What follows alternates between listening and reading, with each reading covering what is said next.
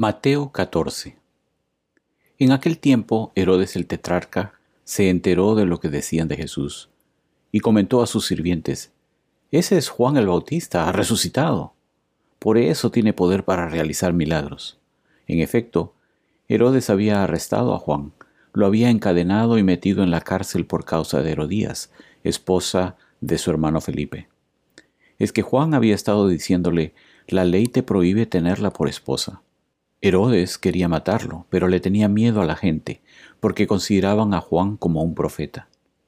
En el cumpleaños de Herodes, la hija de Herodías bailó delante de todos. Y tanto le agradó a Herodes que le prometió bajo juramento darle cualquier cosa que pidiera. Instigada por su madre, le pidió, dame en una bandeja la cabeza de Juan el Bautista. El rey se entristeció, pero a causa de sus juramentos y en atención a los invitados, ordenó que se le concediera la petición y mandó decapitar a Juan en la cárcel.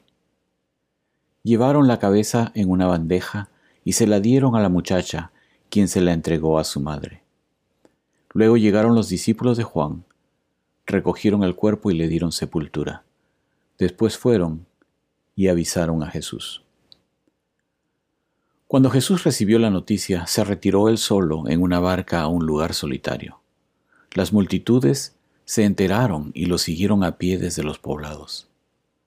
Cuando Jesús desembarcó y vio a tanta gente, tuvo compasión de ellos y sanó a los que estaban enfermos. Al atardecer se le acercaron sus discípulos y le dijeron, Este es un lugar apartado y ya se hace tarde. Despide a la gente para que vayan a los pueblos y se compren algo de comer. No tienen que irse, contestó Jesús denles ustedes mismos de comer. Ellos objetaron, no tenemos aquí más que cinco panes y dos pescados. Tráiganmelos acá, les dijo Jesús, y mandó a la gente que se sentara sobre la hierba, tomó los cinco panes y los dos pescados, y mirando al cielo los bendijo. Luego partió los panes y se los dio a los discípulos, quienes los repartieron a la gente. Todos comieron hasta quedar satisfechos y los discípulos recogieron doce canastas llenas de pedazos que sobraron. Los que comieron fueron unos cinco mil hombres, sin contar a las mujeres y a los niños. Enseguida Jesús hizo que los discípulos subieran a la barca y se le adelantaran al otro lado, mientras él despedía a la multitud. Después de despedir a la gente, subió a la montaña para orar a solas. Al anochecer, estaba allí él solo, y la barca ya estaba bastante lejos de la tierra, zarandeada por las olas, porque el viento le era contrario. En la madrugada Jesús se acercó a ellos, caminando sobre el lago. Cuando los discípulos lo vieron caminando sobre el agua, quedaron aterrados. Es un fantasma, gritaron de miedo. Pero Jesús les dijo enseguida, cálmense, soy yo, no tengan miedo. Señor, si eres tú, respondió Pedro, mándame que vaya a ti sobre el agua. Ven, dijo Jesús. Pedro bajó de la barca y caminó sobre el agua en dirección a Jesús. Pero al sentir el viento fuerte, tuvo miedo y comenzó a hundirse. Entonces gritó, Señor, sálvame. Enseguida Jesús le tendió la mano y sujetándolo lo reprendió, Hombre de poca fe, ¿por qué dudaste? Cuando subieron a la barca, se calmó el viento y los que estaban en la barca lo adoraron diciendo, Verdaderamente, tú eres el Hijo de Dios. Después de cruzar el lago, desembarcaron en Genezaret. Los habitantes de aquel lugar reconocieron a Jesús y divulgaron la noticia por todos los alrededores. Le llevaban todos los enfermos, suplicándole que les permitiera tocar siquiera el borde de su manto, y quienes lo tocaban quedaban sanos. Lucas 9, 1 al 17. Habiendo reunido a los doce, Jesús les dio poder y autoridad para expulsar a todos los demonios y para sanar enfermedades. Entonces los envió a predicar el reino de Dios y a sanar a los enfermos.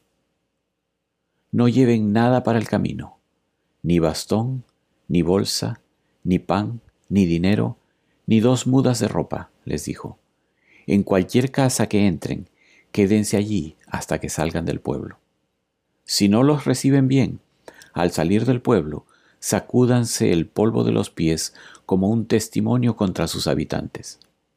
Así que partieron y fueron por todas partes de pueblo en pueblo, predicando el Evangelio y sanando a la gente.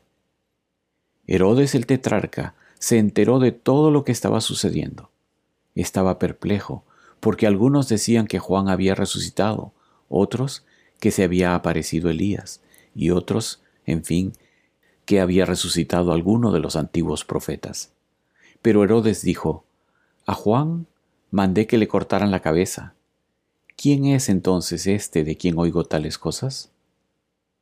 Y procuraba verlo. Cuando regresaron los apóstoles, le relataron a Jesús lo que habían hecho. Él se los llevó consigo y se retiraron solos a un pueblo llamado Bethsaida. Pero la gente se enteró y los siguió.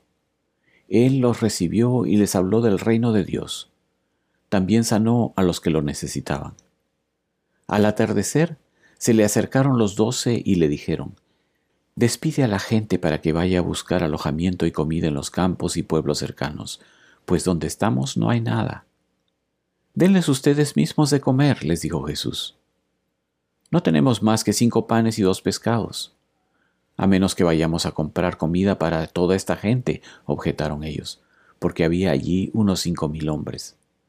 Pero Jesús dijo a sus discípulos, hagan que se sienten en grupos como de cincuenta cada uno. Así lo hicieron los discípulos y se sentaron todos.